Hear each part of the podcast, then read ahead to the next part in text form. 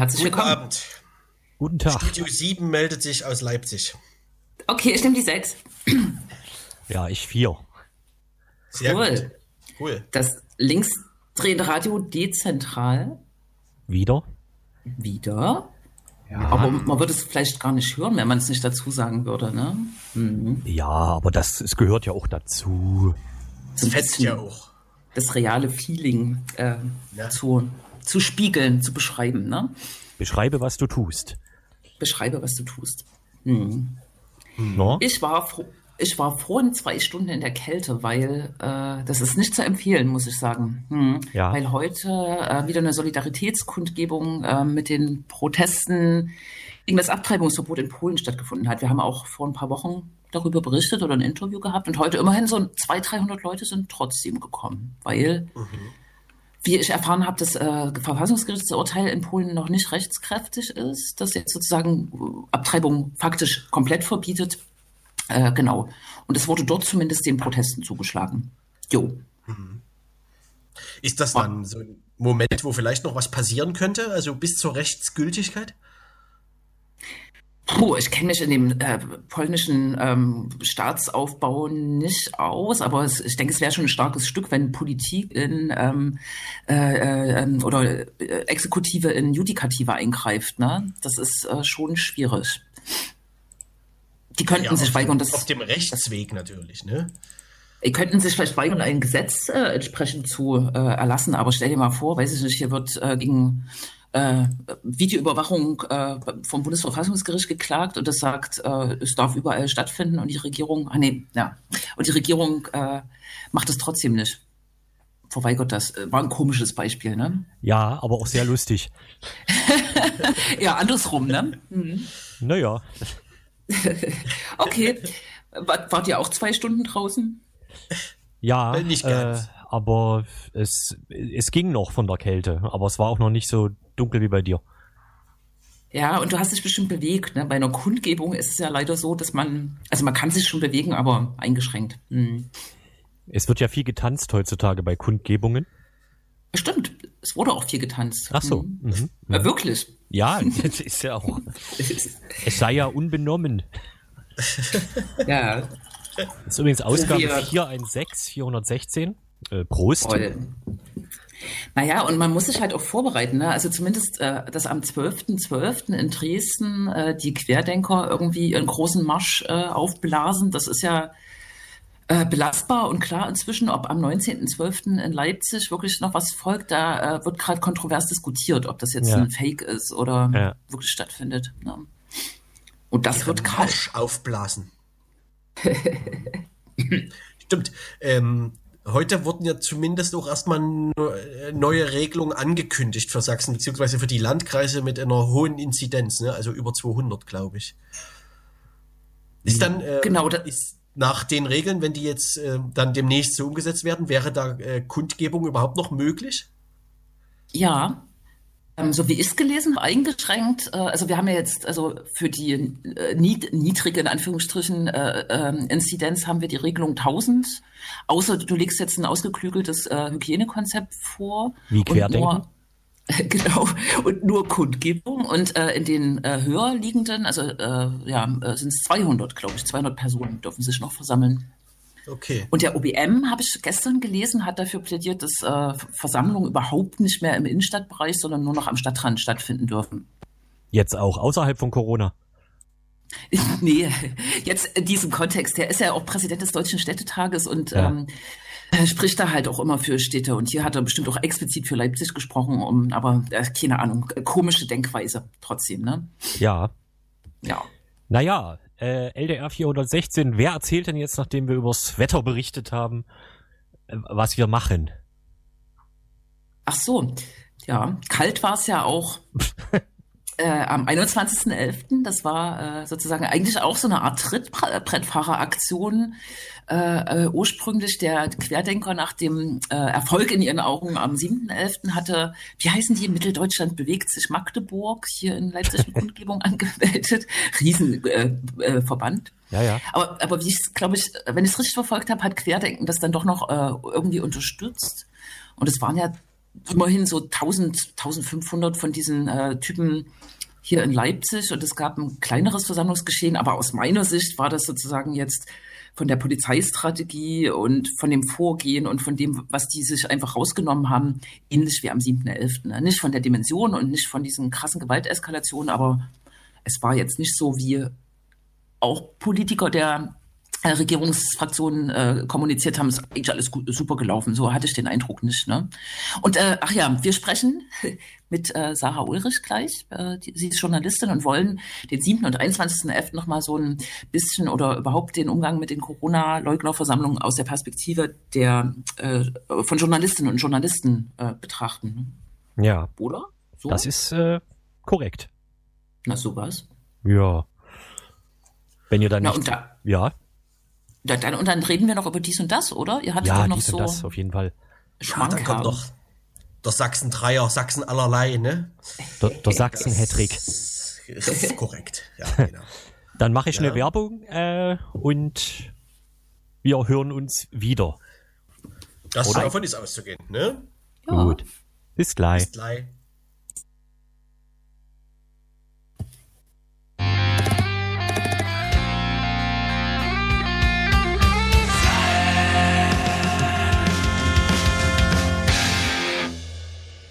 Das ist doch eure Lieblingsband gewesen. Ich wollte Craig gerade fragen, wer das war, weil ich fand das auch sehr schön. Aber es, ja. kam, es kam doch quasi im Lied vor. Ja, das war äh, 100 Ki- Kilohertz aus Leipzig, äh, meines Wissens. Und äh, ich glaube, das Album kam dieses Jahr raus und äh, ist so ein bisschen äh, aus der Zeit gefallen, weil es quasi ein Partylied ist in Zeiten von Corona. Aber ja, genau. Ach, unter es dem, war- unter es dem war gar War Bud nicht Alive. Alive. Nein, Nein, das ist die Band heißt äh, 100 Jens, Kilohertz äh, nach einem Lied von Muff Potter und offensichtlich mögen sie auch Bud Alive. Man weiß es nicht. Ja, Ja. das geht ja oft einher, ne? Genau. No? Gin Ja. Tonic kommt vor, ist, ist mir aufgefallen. Aber Ja. die Stark. guten Sache, Sachen beiseite. Wir äh, wollen nochmal in das, ähm, äh, wie sagt man, äh, Sodom und Gomorra steigen, nein, äh, in, in ähm, äh, rück, zurückblicken in Ja. das, auf, oh Mann, äh, Sprachschwierigkeiten, auf das, was äh, ich auch gerade schon angekündigt hatte, auf den 7.11., auf den 21.11. Wir hatten ja in unserer letzten Sendung uns schon ausführlich damit äh, beschäftigt, äh, allerdings sozusagen eher ähm, mit Blick auf die Einordnung der Corona-Leugner-Bewegung und auch die Durchsetzung ähm, durch Neonazis und wollen heute nochmal speziell auch einen Blick darauf werfen, wie es äh, im Kontext dieser Versammlung eigentlich ähm, um die Pressefreiheit, um ähm, den Umgang mit Journalistinnen und Journalisten äh, bestellt ist. Einerseits wollen aber auch nochmal äh, darauf schauen, wie die Aufarbeitung der äh, offensichtlich äh, aus dem Ruder gelaufenen, äh, ähm, vor allem Versammlung am 7.11., aber ich würde auch immer sagen, auch ein bisschen am 21.11., wie die eigentlich sozusagen von der von den politisch Verantwortlichen dargestellt äh, wurde und welche Rolle Medien eigentlich bei der Aufarbeitung ähm, dieser Missstände, dieser Verfehlungen und so weiter hatten. Und ähm, ich freue mich sehr, wir freuen uns sehr, dass wir Sarah Ulrich gew- gewinnen konnten, heute mit uns zu sprechen. Sie ist freie Journalistin und äh, arbeitet äh, derzeit, ist äh, redaktionell bei der Taz äh, angebunden. Ne? Hallo Sarah. Hallo, hi, könnt ich hören? Funktioniert Ja. das? Ja, funktioniert. Ja. Sehr Ja. gut. Wahnsinn. Sehr gut, als, Ja. als wenn wir im Studio miteinander wären. Ja. Ah, super. Ja, das Ja. ist gut. Die obligatorische Frage am Anfang. Genau. Du bist doch sogar Sachsen-Korrespondentin, oder? Äh, genau, Sachsen, Sachsen-Anhalt und Thüringen. Also quasi, genau, Ostkorrespondentin der Taz. Ja. Er hieß dann nicht mitteldeutsche Korrespondentin. Nein, das heißt nicht mitteldeutsche Korrespondentin. Der Taz nicht, ne? Ja. Nee, nee, nee. Genau. Na, und vielleicht wollen wir direkt einsteigen. Du warst ja zumindest am 7.11. äh, auf der Straße und äh, vielleicht auch vorher schon bei ähnlichen Versammlungen. Wie, ähm, wie ist das äh, für dich sozusagen? Ähm, äh, Gibt es krasse Anfeindungen? Also wie ist das Arbeiten im Kontext dieser äh, Versammlung und explizit am 7.11. auch? Hm. Ja, also ähm, ich habe äh, vor allem zu der Zeit von Pegida, Legida und den äh, ganzen anderen Demonstrationen, die äh, in dieser Zeit quasi passiert sind, habe ich angefangen, so Demo-Berichterstattung zu machen. Ähm, und äh, das war damals schon krass. Ähm, und das ging dann weiter mit Chemnitz 2018. Ähm, das war auch schon krass. Aber was jetzt am 7.11. in Leipzig passiert ist, war auf jeden Fall nochmal ähm, eine andere Stufe, um, weil einfach der, der Unterschied waren gar nicht unbedingt die Leute, die gewaltbereiten Leute. Also gewaltbereite Neonazis in Sachsen, die kennt man. Ähm, aber der Unterschied waren, dass auch viele andere der in Anführungszeichen normaleren Leute oder normal gekleideten Leute, kann man jetzt vielleicht mal sagen, die nicht, die nicht auch offi äh, so offensichtlich als Neonazis erkennbar waren, dass auch die extrem gewaltbereit waren. Und der Unterschied war auch, dass äh, die, also zum Beispiel in Chemnitz erinnere ich mich an so eine Situation bei den Ausschreitungen der 2018, ähm, wo wirklich ein rechtsextremer Mob ähm, total freigedreht ist und Flaschen geworfen hat und so weiter. Und es gab da einfach eine ähm, Polizeikette, hinter die man sich stellen konnte, wenn man berichtet hat. Und ähm, insofern hat man sich sicher gefühlt. Und das war für mich ziemlich krass und auch für andere KollegInnen ähm, jetzt am 7.11., dass es da einfach Situationen gab, in denen wir ähm, absolut nicht geschützt waren. Also insbesondere so am späten Abend, oder nee, am frühen, naja, was so halb neun oder sowas, ob es jetzt spät oder früh ist, weiß ich nicht ähm, kann man, glaube ich, äh, interpretieren. Ähm, insbesondere da am Hauptbahnhof an dieser großen Kreuzung, kurz vor, bevor die Demonstration quasi den Durchbruch ähm, durch diese, naja, Polizeikette würde ich es gar nicht nennen. Es war wirklich, es war eine Reihe mit Lücken, ähm, durch, dann den Durchbruch quasi gewagt und erfolgreich auch geschafft hat ähm, und dann auf den Ring gelaufen ist. Äh, da war einfach die Situation so, dass wir gar kein Entkommen mehr hatten. Also wir waren umzingelt von Leuten, die uns äh, beschimpft haben, ähm, also bedroht, beschimpft, geschubst. Ähm, es gab Leute, die wurden zu Boden geprügelt. Und ähm, es gab wirklich so einen Moment, äh, wo ich da stand und dachte, scheiße, wir kommen hier nicht weg. Also wir haben wirklich so Fluchtoptionen uns überlegt und ähm, wir sind nicht rausgekommen. Und das war schon wirklich heftig. Und ähm, das habe ich so noch nicht erlebt und dass auch dann die Polizei, also es gibt da dann irgendwie keine Art von Umgang im Sinne von, wir eskortieren jetzt hier mal PressevertreterInnen raus oder wir schützen die jetzt nochmal explizit oder irgendwie sowas. Das passiert einfach nicht oder das ist nicht passiert. Und ähm, genau, ja, vielleicht erstmal so viel. Ich, ich würde da direkt äh, das, das, das vollständig machen wollen, um die sozusagen nicht anekdotenhaft zu bleiben. Wie ist das dann geendet? Also wie seid ihr am Ende raus oder reingekommen oder wie auch immer? Ja, also ähm, das ist so geendet, dass die Leute dann eben durchgebrochen sind, also wie gesagt durch die Polizeikette in Anführungszeichen durchgebrochen sind ähm, und dann auf den Ring gerannt sind, also wirklich gerannt und dann einfach massenhaft so, also wir haben uns dann, äh, also ich und die Personen, mit denen ich unterwegs war, haben uns dann an so einen äh, TKÜ-Wagen der Polizei quasi gestellt mit dem Rücken und haben uns so ein bisschen unsichtbar gemacht, dass die so an uns vorbeiziehen können. Und äh, das haben die dann auch gemacht, ähm, weil ihr Ziel war ja, auf dem Ring zu laufen. Und wir sind dann noch so ein bisschen, ein bisschen versteckter mitgelaufen. Und ähm, ich habe dann relativ, so, sobald für mich erkennbar war, dass ich jetzt wieder am Bahnhof auch entlang gehen kann, ähm, habe ich mir ein Taxi genommen und bin nach Hause gefahren, weil ich mich nicht getraut habe, äh, die paar Minuten nach Hause zu laufen. Hm. Vielleicht, äh, um da auch nochmal dran zu bleiben, äh, gibt es dann eigentlich nach so einem Tag einen Mechanismus, äh, dass äh, ihr als Pressevertreterin oder du explizit äh, das auch auswertet oder spiegelt in Richtung der Polizei oder fragt die Polizei zum Beispiel beim DJV nach, keine Ahnung, wie das gelaufen ist? Also gibt es da irgendwie eine gemeinsame Reflexion über sowas? Das ist interessant, weil ähm, also die, die gemeinsame Reflexion findet zunächst mal unter KollegInnen statt. Also da gibt es natürlich den Austausch darüber, was ist passiert und ähm, wie äh, können wir damit umgehen. Also es gibt natürlich auch, ähm, also solche Situationen können enorm psychisch belastend auch sein. Also gerade so eine Hilflosigkeit, bedroht zu werden, nicht rauszukommen. Also das ist auf jeden Fall ähm, was, wo dann mh, vor allem das Netzwerk an KollegInnen sehr, sehr viel Unterstützung bietet. Ähm, und dann gibt es natürlich die Verbände, Verbände, also den DJV hast du gerade schon gesagt, das ist der Deutsche Journalist, der, der Deutsche Journalistenverein. Und dann gibt es noch die DJU in Verdi, also das ist die Deutsche Journalistinnenunion.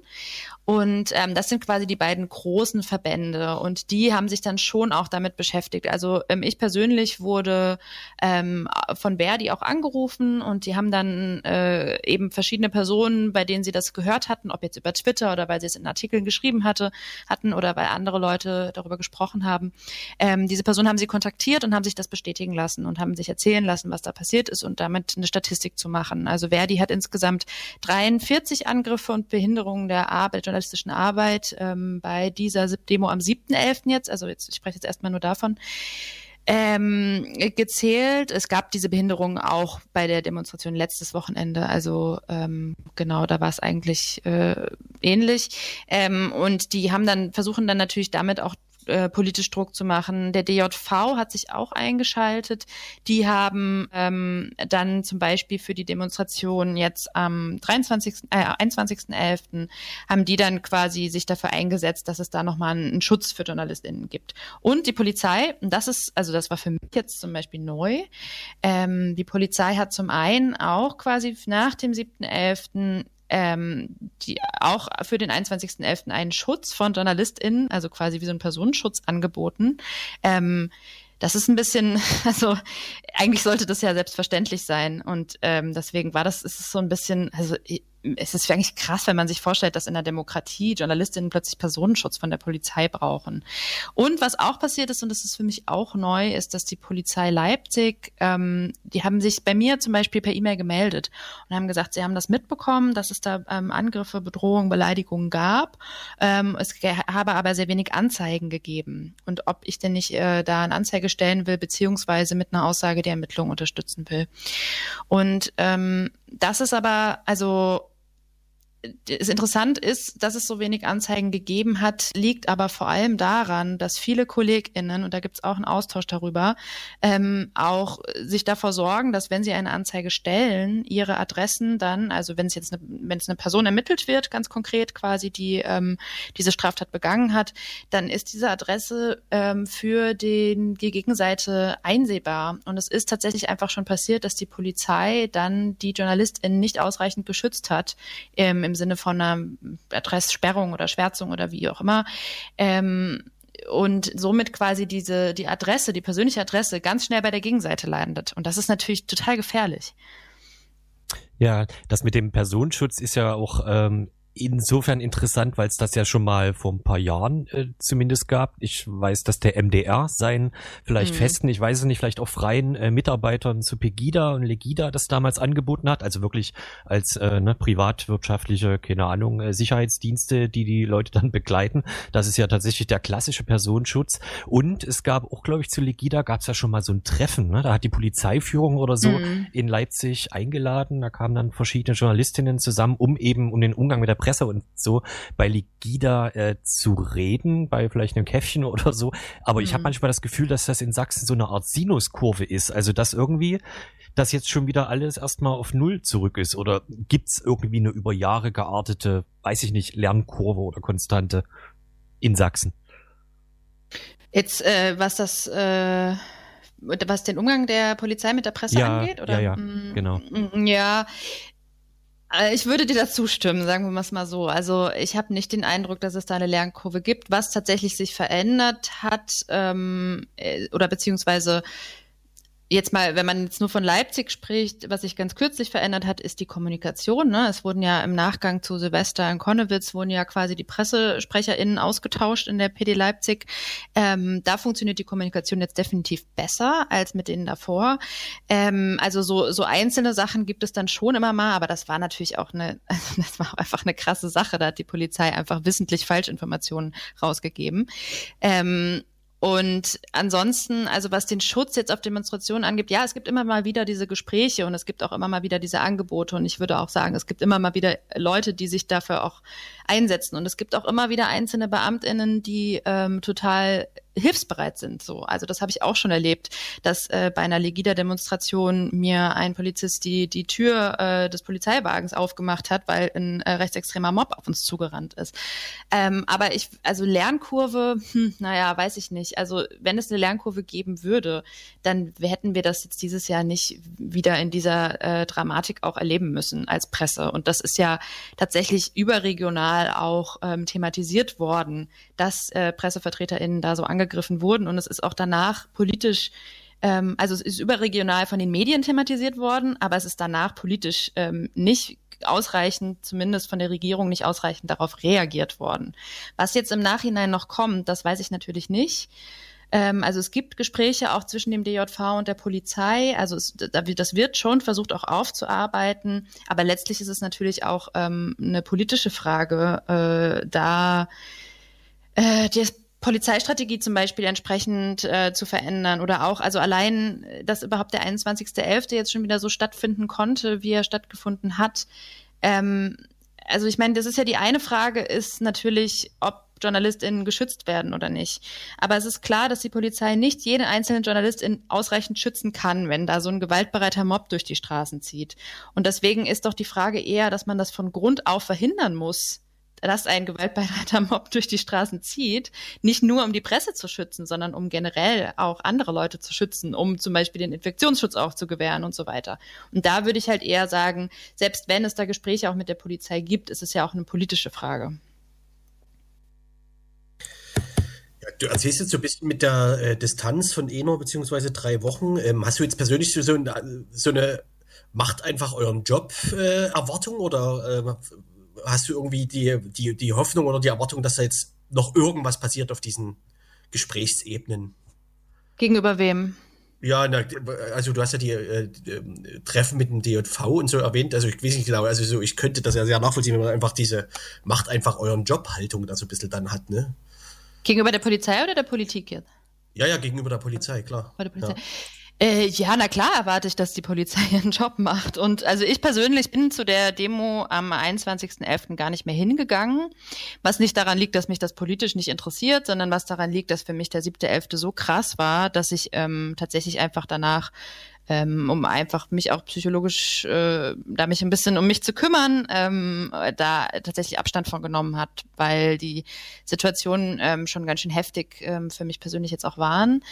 Ähm, und äh, natürlich erwarte ich auch von der Polizei, ähm, dass sie das möglich machen, dass, also ich, es, sind viele KollegInnen von mir sind trotzdem hingegangen und das muss man auch mal sagen, da sind wirklich Leute, die machen das seit Jahren immer und immer wieder, eh auch im Umland und so weiter. Und die, also was, was sie da für eine Arbeit leisten, das ist wirklich unfassbar für eine Recherchearbeit. Und ähm, da würde ich einfach sagen, diese Leute, natürlich müssen die geschützt werden, natürlich muss die Polizei da ihren Job machen.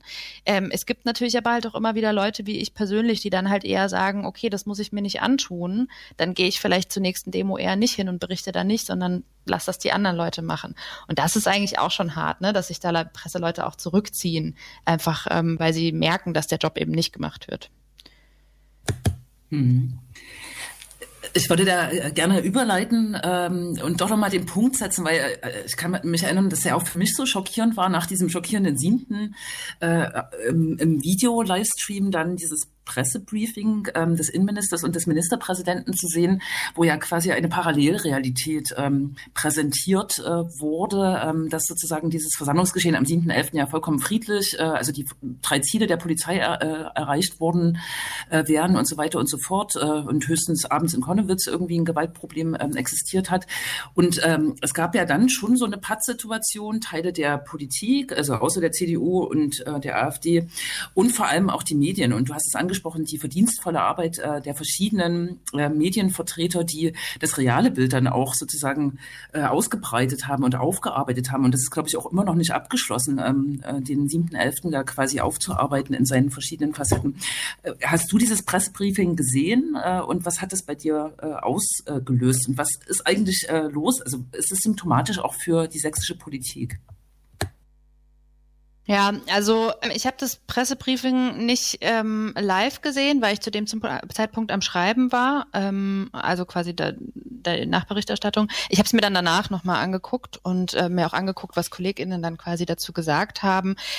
Ähm, es ist also was, was das mit mir gemacht hat, das macht mich fassungslos. Also das macht, macht mich natürlich auch wütend, einfach auch, weil ich meine, das ist, also muss jetzt nicht verheimlichen, wenn ich für die Taz arbeite, dass das eine linke Tageszeitung dann macht, muss ich nicht verheimlichen, dass es mich auch politisch wütend macht. Ähm, also wenn man, wenn man dort war bei dieser Demo und dann äh, sieht, dass also das, das, man denkt einfach nur, wo, wo sind denn eure Wasserwerfer zum Beispiel? Und dann liest man danach, ach so, die sind in Konnewitz.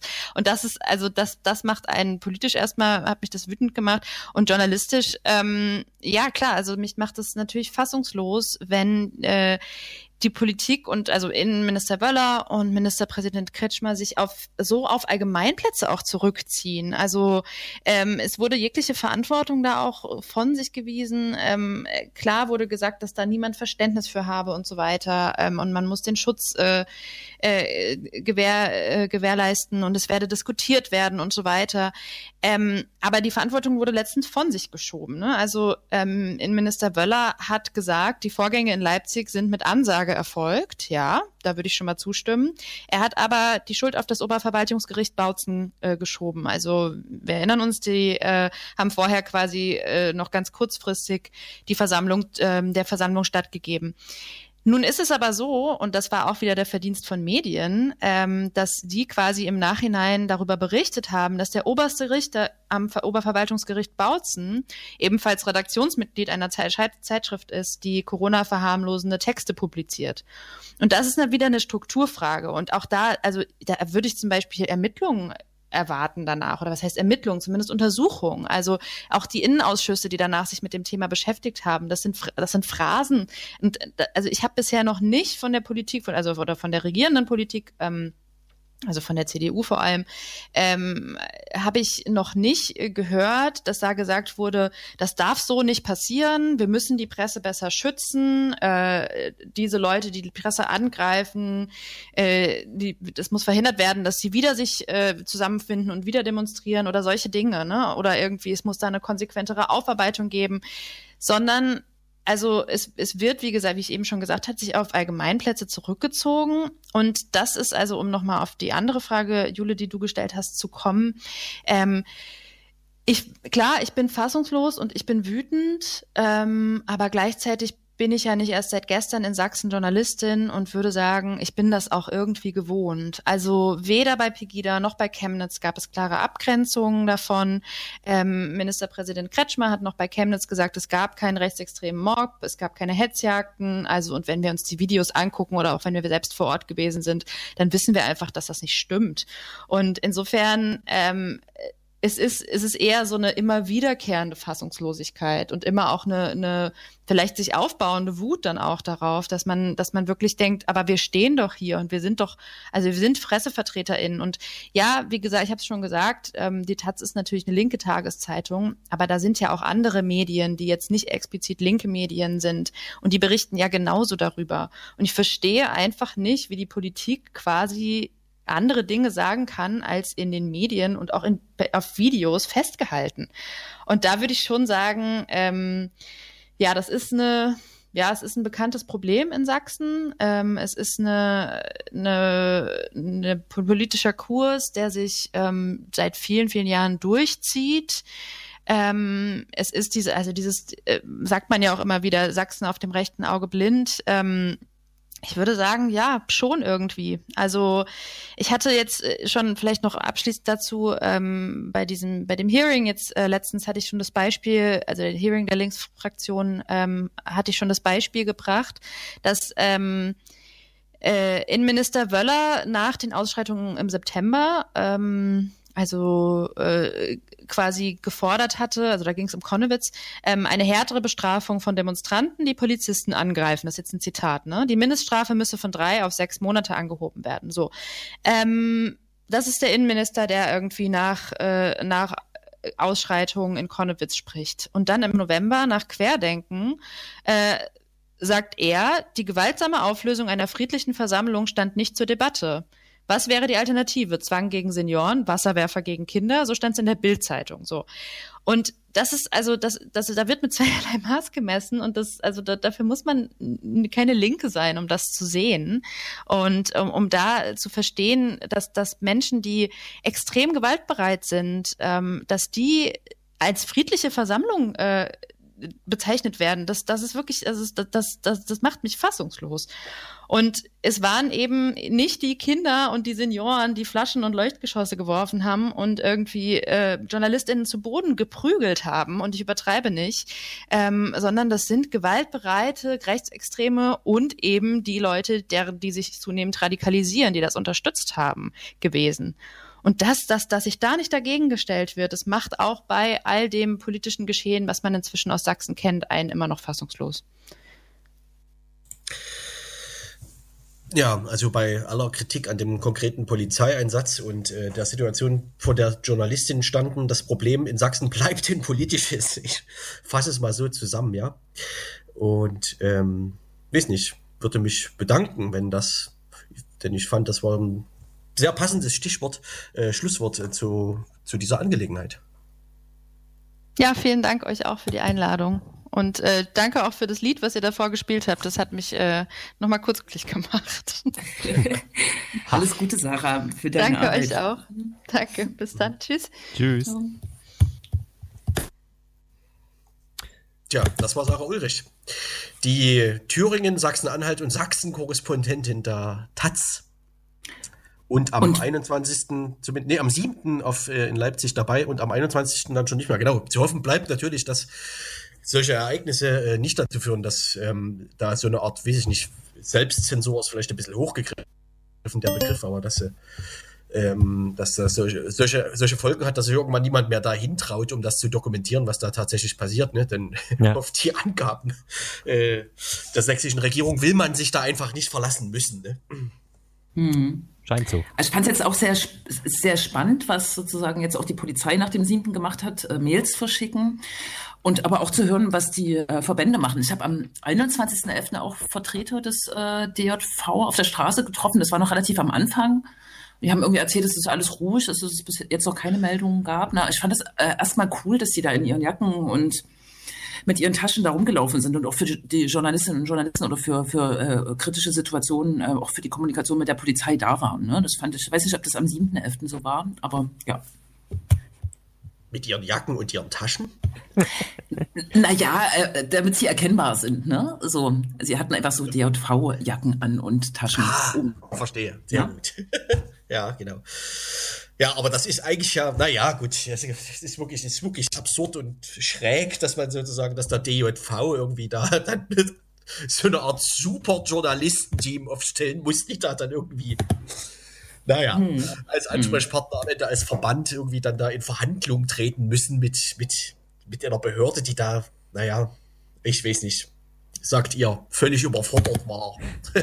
Naja, Also- ich habe jetzt vor allem auch gedacht, so in der pol äh, politischen Aufarbeitung war diese, also es- diese äh, Zahl von 43 ähm, Behinderungen und oder äh, Angriffen auf Presse, die kursierte so. Ich weiß gar nicht, ob das politisch so richtig aufgearbeitet wurde. Ne? Es wurde viel über die verschiedenen Darstellungen gesprochen, aber an äh, überhaupt, dass man überhaupt die realistische Darstellung hatte, äh, ist ja wirklich auch Journalistinnen und Journalisten zu verdanken. Ganz äh, und Augenzeugen natürlich auch, ne? Aber ob genug über diese Verletzung der Rechte von äh, Journalistinnen und Journalisten gesprochen wurde, das scheint mir gerade im Nachgang nicht so. Aber umso cooler, dass wir das gemacht haben. Hm? Es, ja, ja, eben. Es wurde ja über die, wirklich diverse Sachen nicht genug gesprochen. Sonst hätte vielleicht, wie war das mit den Konsequenzen, die Innenminister Wöller gezogen hat? Der hat doch Konsequenzen gezogen jetzt, ne? Äh, was? Äh, nein, das war eine andere, ein anderer Sachverhalt. Da ging es um die ähm, das Fahrradgate. Ja, ja, ja, ja. Ich bin verwirrt. ja Ich das auch. War, ich, es war eine Polemik. Entschuldigung. Kannst du das Ja? nicht mit einem Schild irgendwie ankündigen? Ja, Ja. Ich, ich schreibe demnächst in den Chat vorher, Vorsicht, Polemik. Ja, Aber, wäre angemessen. Was mir ja, auch sehr gut gefallen hat, ist der Fakt, ne, dass sie das halt Pressebriefing genannt haben. Ne? Früher war das eine Konferenz, Pressekonferenz. Das klingt so ein bisschen nach äh, Antwort und Nachfrage und Fragen stellen etc. Und ich finde ja, ein Briefing ist so, weiß nicht, so teilweise militärisch und teilweise unternehmensberatertechnisch. Man man sagt an, was die Lage ist sozusagen. Ja, aber so war es ja dann auch, ne? Es waren ja dann, wie war das? Ja, Keine ja. Nachfragen erlaubt oder so? Ja, ja, genau. Ja. Ich glaube, das war gar nicht, äh, also äh, muss man nochmal nachgucken. Ich glaube, das war gar nicht, ähm, oder war das für die, ja, egal, ich äh, bin ruhig. Aha. Es war, es war eher Zufall, dass es im Internet ähm, quasi übertragen wurde. Ne? Es war eher so eine geschlossene Veranstaltung. Stichwort Jule, Naja. genau. Es gab, es gab noch diesen Randaspekt äh, der äh, Gerichtsentscheidung des Oberverwaltungsgerichts Bautzen. Weißt du, ob die Stadt diese Gerichtsentscheidung nochmal durch eine andere Instanz überprüfen lässt, was man dann wahrscheinlich dann das Bundesverwaltungsgericht wäre, aber keine Ahnung. Ähm, man kann ja Gerichtsurteile so im Nachhinein, also so, ist ja kein Urteil in dem Sinne, aber diese Festlegung Hä? im Nachhinein überprüfen lassen, ne? Entscheidungen überprüfen lassen. Ja. Und dann stellt irgendeine andere Instanz Ja. fest, okay, die Entscheidung war falsch, aber äh, man kann es ja nicht rückgängig machen, ne? aber immerhin sowas feststellen. Ich habe da ja eine wirklich dezidiert andere Position auch äh, äh, als Sarah jetzt und alle möglichen Leute erzählen. Ich denke weiterhin, das OVG hat äh, korrekt äh, im Sinne der Versammlungsfreiheit äh, geurteilt. Und es gibt auch auf dem Verfassungsblog ähm, dazu recht kluge Texte, die nochmal äh, auch sehr juristisch ähm, aufarbeiten, über was das äh, Oberverwaltungsgericht eigentlich ent entschieden hat. Ne? Also das ist, äh, das muss man nachlesen, das kann ich jetzt auch nicht co-referieren. Und äh, Johannes Lichti hat in dem von Dara Ulrich äh, angesprochenen Hearing letzte Woche auch nochmal genau ähm, das nachvollzogen. Ne? Also die Stadt Leipzig hat, ich weiß nicht, ob die noch eine Möglichkeit haben, also aber die haben äh, ja, genau. Es gab da gar keinen Rechtsvortrag von der Stadt Leipzig, sondern ähm, es gab am Ende so eine, ähm, ja, eine, ach, eine Entscheidung. Es, äh, liest, lest einfach mal den Verfassungsblock, da gibt's wirklich zwei kluge Aufsätze dazu. Hm? Auch nicht so lang. Ja, ja. Ja, aber es gibt auf dem Verfassungsblog auf jeden Fall auch den Beitrag, der zum Beispiel sagt, wie absurd es ist, die Grundlage äh, der Personenbegrenzung, also von Bautzen, auf Grundlage von Straßen und Plätzen zu machen, die nicht zusammenhängen. Äh? Also Genau, da Mhm. geht es um die Platzgröße und das ist doch ein ganz einfach nachvollziehbarer Fakt, dass das eine völlig falsche Annahme war oder eine, also zumindest keine sinnvolle Annahme, ne? Ich ähm, möchte jetzt gern widersprechen, aber ich bin da einfach nicht fest genug in der Argumentation, weil die Argumentation ähm, für dieses Urteil ist eigentlich recht stark und auch die falschen Plätze, es kommen gar nicht vom OVG äh, Bautzen, sondern die kommen von den ähm, äh, Veranstaltern. Die haben die äh, Plätze so diffus angegeben. Das kann man in dem Urteil auch gut nachlesen. Das ist quasi der Vortrag der Querdenker. Und im äh, aber OVG das muss man doch im Zweifelsfall überprüfen als Gericht, oder? ja, ja, muss man, wenn man sozusagen drei Stunden dafür Zeit hat. Das kommt halt noch dazu, ne? So, sie haben natürlich Ja. nach Papierlage entschieden. Aber ich will jetzt gar nicht sozusagen dem OVG total beispringen, weil auch was Sarah erwähnt hat, äh, in Bezug auf diesen Aufsatz, das stimmt natürlich. Hm. du kriegst dann auf Twitter noch einen OVG Bautzen Hashtag oder so. Stimmt ja. Und um das zu überprüfen, braucht man ja zumindest Internet. Und ich glaube, auf dem, auf dem Bescheid ist auch so ein bisschen witzig. Konnte einer der drei Richter konnte nicht digital unterschreiben, weil er gerade irgendwo war und kein Internet hatte und deswegen nur telefonisch mit den anderen beiden Richtern in Verbindung stand und die dann da auf den Zettel drauf schrieben, äh, Richter 3 konnte nicht unterschreiben oder so. Ja, äh, ich bin aber echt dafür, also die Hauptschuld lag bei der Polizei. Es gab keine ordentliche Gefahrenprognose und ähm, es gab keine ordentlich schriftlich vorgetragenen äh, Prognosen, zum Beispiel was die Teilnehmerzahl, äh, haben die sich einfach angeschlossen ähm, den Prognosen der Querdenker, die dann ihre äh, ursprünglich angemeldete Zahl von 20 einfach auf 16.000 äh, reduziert haben, um halt Legitimität zu haben, einen äh, Platz ihres Interesses zu haben. Ne? Und äh, da kann ein OVG gar nicht sagen, hö, hö, hö, hm, hm, ist aber nicht so, sondern die müssen dann die Fakten sozusagen sich, äh, äh, naja, aber egal. Punkt. Ich würde, möchte aber betonen, dass ich es sehr angemessen fände, wenn ein OVG mal sagt. Vielleicht können wir da nochmal. Haha. Hm. Ähm, Mache ich jetzt Musik oder machen wir oder was? Nee, mach ruhig, mach mal eine Musik. Mache äh, Musik. Moderierst Und dann du die jetzt genau. an oder, oder wie? Ach so, die Musik, ja? Na, ich weiß ja nicht. Äh, ich frage ja. Also wir könnten jetzt zum Beispiel mal einen Titel von Klaas Leskulla hören, der ist schon ein bisschen so ein bisschen in die Jahre gekommen, sage ich mal, auch inhaltlich. ähm, ist nämlich genau zehn Jahre her oder ziemlich genau zehn Jahre her, dass das Album erschien und wir hatten damals irgendwie mit einem Ladenschlussbündnis, das weiß ich noch, ähm, den mal ähm, ins Toho eingeladen. Das war eigentlich Oh. Richtig, ja. Und ähm, dann hören wir diesen Germany might trick me once, never trick me twice Titel, ne? Der zumindest so grob so ein bisschen zum Thema passt, ne? Okay, now I'm gonna give you something. Okay, now I'm gonna give you something.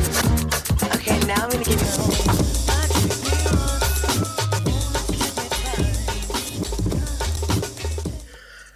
Äh, das Album, nein, nein, das ist nicht der Kommunismus, Klasse Kulla und Istari Lasterfahrer. Ähm, der Hit, den wir damals immer auf Demos hören durften, war übrigens äh, Dresden Carling, so ein, äh, wie sagt man? So eine Art Variante von London Carling quasi. Variante. ja. Eine Und rück, Variante. rück, rückgebunden nicht an Pegida, da gab's noch äh, kein Pegida, sondern an den 13. Februar, ne? Den, äh, Ja. den Jahrestag der Korrekt, Bombardierung. ja, genau. Ja. Ja. Ach, ach, das waren noch Zeiten. Das waren noch Zeiten. Mhm. Aber war es nur besser? Naja. Früher war alles besser. es war anders. Naja, da waren die ganzen Normalo Pegido, äh, Pegida-Anhänger, haben sich noch nicht getraut. Die saßen einfach zu Hause und haben gemeckert, ne? Naja. Ja, oder die saßen in der Eckkneipe zur Deutschen Eiche oder so. Ja, ja, genau. Hm. Oder im Kegelverein, war nicht neulich. Die ja zu hat. Äh, ja, das, naja, klar. Was im Kegelverein? Äh, War nicht irgendwas mit. Polizei und Kegelverein? Das war, glaube ich, NRW. Ja. Äh. Ja. Ist auch nicht so wichtig. Ist an mir vorbeigegangen. Es gibt ja jeden Tag irgendeine so Telegram-Chat-Gruppe oder so. Ja, ja, genau. Der tägliche Einzelfall, ne? Ja. Hm. Ja, ja, ja genau. Und sonst so? Ähm, na, was hat man noch? Äh, Corona-mäßig war noch Stolberg so ein bisschen, ne? Also, ja, ist alles Oder- Missverständnis, alles ein Missverständnis. das, das ist korrekt. Also, erstmal hat der Bürgermeister einen Brief rausgegeben, wo er ähm, äh, kurz beschreibt, dass es also keinen Weihnachtsmarkt geben wird und keinen Aufmarsch da, äh, wie ist Weihnachtsaufmarsch, äh, keine Ahnung, wir haben vergessen, wie das heißt bei denen da in Stolberg. Ähm, und dann in einem zweiten und dritten Absatz quasi die Maßnahmen als völlig überzogen und falsch beschreibt und sich quasi dafür entschuldigt, dass man das jetzt absagen muss wegen der Maßnahmen und äh, also quasi ins Horn der Leugner bläst als Bürgermeister von Stolberg. Was so ein bisschen interessant ist wahrscheinlich und wahrscheinlich dann dazu führte, dass auf Landesebene sich jemand gemüßigt fühlte, sich dazu zu äußern. Ne? Jetzt bist du dran, Grex. Ja, aber das äh, ist ja quasi jetzt schon fast zusammengefasst. Es wurde sich natürlich so geäußert, dass das Ganze mehr oder weniger ein Missverständnis ist. Das haben viele Leute falsch verstanden und der Ministerpräsident ahnt schon, in welche Richtung er das meinte. Also da ist viel Verständnis. Ja, genau. Und aber er hat dann auch nicht ausgeführt, was jetzt das Missverständnis sei. Oder Nein, so. Also das bleibt natürlich dann alles nicht. das, das wäre Quatsch. Also das kann weil man das jetzt ist ja auch nicht. eindeutig der Text, ne? Also den kann man quasi nicht missverstehen, würde ich sagen. Ja, es Details. Details. Es geht einfach um Weihnachten, oder? Das ist ja auch, es steht über allem. Weihnachten. Ja, Oder Äh. ist das ein Weihnachtsaufmarsch? In Schneeberg hieß das Ein ähm, weihnachtsbezogener Aufmarsch.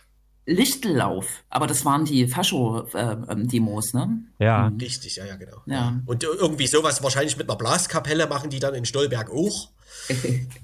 Genau, und die wollen, Äh. deswegen machen sie jetzt die Stadtgrenzen zu, damit sozusagen nur die Stolberger sich gegenseitig infizieren können und nicht aber die Zugereisten, die ja die Corona-Superspreader sind, da jetzt in der Stadt für Aufruhr sorgen.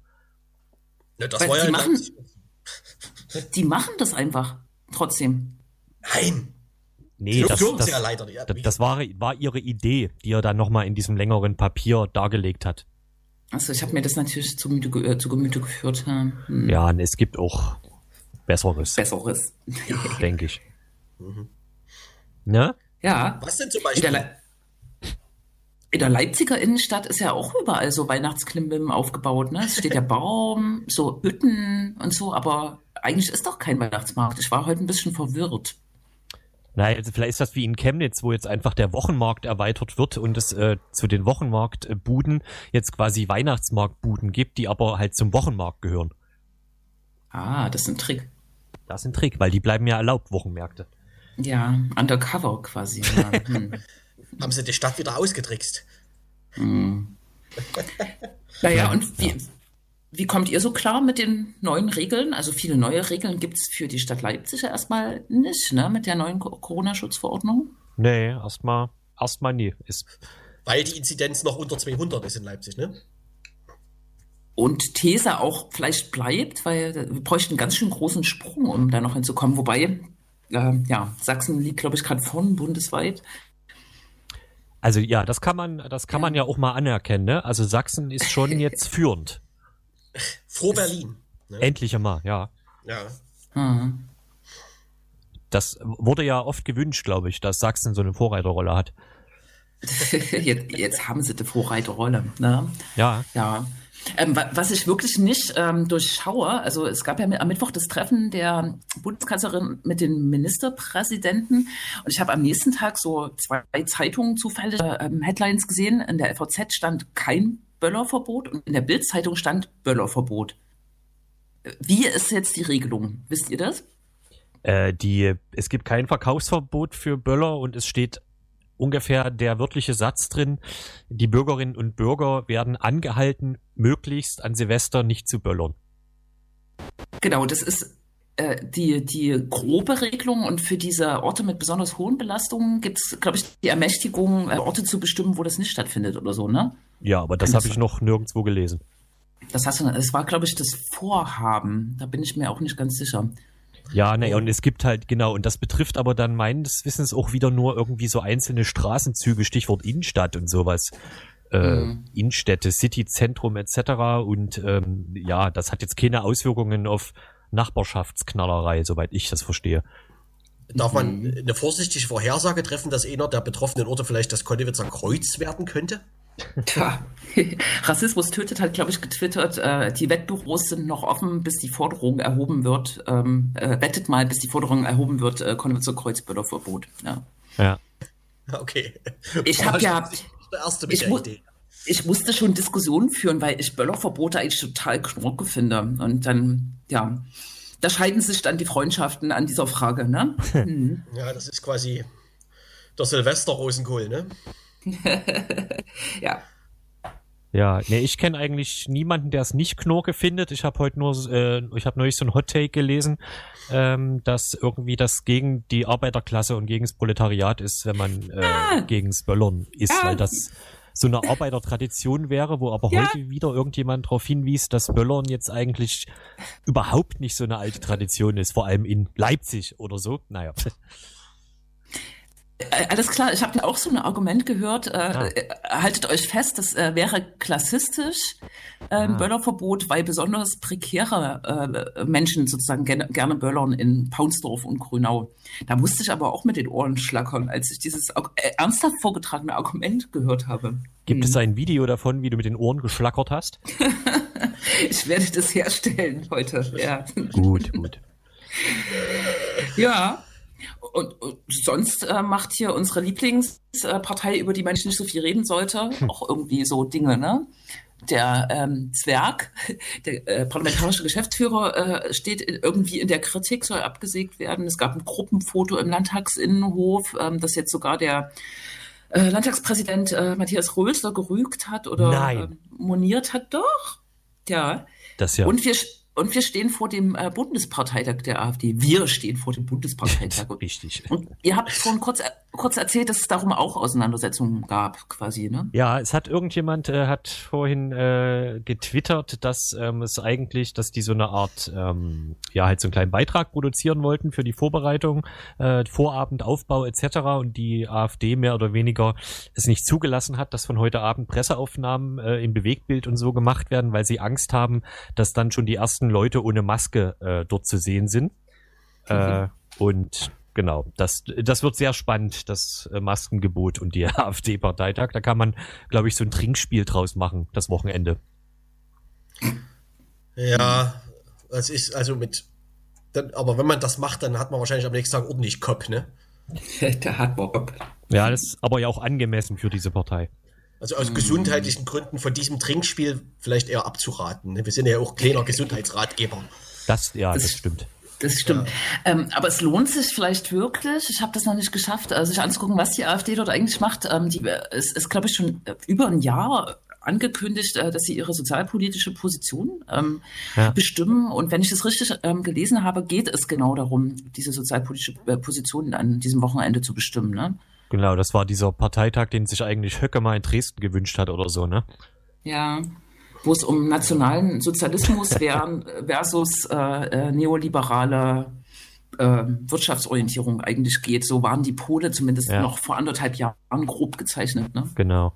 Ja, die Pole gibt's ja immer noch. Die Machtverhältnisse haben sich vielleicht ein bisschen verschoben seitdem, aber wahrscheinlich auch jetzt nicht so grundlegend oder so, ne? Zum, zum nationalen Sozialismus hin, meinst du? Wäre jetzt meine Mutmaßung. Aber warum wird dann Zwerg abgesägt? Ist der nicht ein großer Freund? Der- Keine Ahnung, Unzuverlässigkeit, dicke Hose oder so, keine Ahnung. Ja, äh, das- es, es lohnt, lohnt sich immer bei IDAS, äh, wie Ja. heißt das, äh, nachzulesen, sehr viele gute Artikel, Mhm. die das genau bespiegeln. Ja. Das stimmt, das stimmt. Hm. Sie heißen äh, ja, man findet sie nicht mit Google, das ist ja auch geil. Benutzt ja auch kein Google, du. naja, ich würde, wenn ich sie Idas.noblogs.org. wenn ich sie mit Google nicht finde, glaube ich nicht, dass ich sie mit einer äh, Privacy-Suchmaschine finde. Ja, okay. Naja. Ja, wie Hm. Jens sagte, idas.noblogs.org. Genau. Genau. Ja. So, 57. Ich würde sagen, wir haben noch eine Minute, dann kommt wieder unser Livestream-Lag und wir müssen Musik spielen. Wollt ihr noch was sagen? Fahrt, fahrt ihr denn am 12.12. nach Dresden? Müsst ihr jetzt aber nicht sagen. Bei, bei den Querdenkern. Auf keinen Fall. Auf keinen Fall. Ja, das ist immer so ein Dilemma. Ne? Soll man protestieren und sich ins Risiko begeben oder nicht? Aber ich habe irgendwie das Gefühl, dass man Dresden irgendwie schon supporten muss äh, gegen diese äh, Typen. Ja, prinzipiell muss man Dresden natürlich immer supporten gegen diese Typen. Ja, in, in, Aber da kann man ja auch jeden Montag hin. Ja, Ja, das ja. stimmt. Das stimmt. naja, Ja. ich weiß es nie. Ich weiß es nicht. Auf jeden Fall, ach so, wir haben ja noch mal in zwei Wochen, da kann man dann über den Chaos Communication Kongress reden, der ja digital Ja, stattfindet. Digital? Ach so, ich dachte, dachte dezentral. Nee, Ja, ja. das war mal. Ja, ne, Ja. das ist ja im Zweifel das Gleiche. Aber da so, haben wir ja, ja. noch zwei Wochen Zeit. Ich dachte ja mit so Veranstaltungen an verschiedenen Orten. Aber okay, genau. Das gucken Ne? wir uns an. Gut. Also ich würde mal. Tschüss sagen. Was macht Na, ihr? Tschüssi. Dann sag ich ich sag- Tschüss. Ich sag einfach nicht Tschüss. Gut. Ne? Wie immer. Dann, Genau. dann lässt es halt. Ja. ja, ne, freilich, ne? Wir hören uns in zwei Wochen. Ja. Bis dahin. Tschüss. Wenn ich den ganzen Tag zu Hause bleibe, muss ich mir irgendwie die Zeit vertreiben.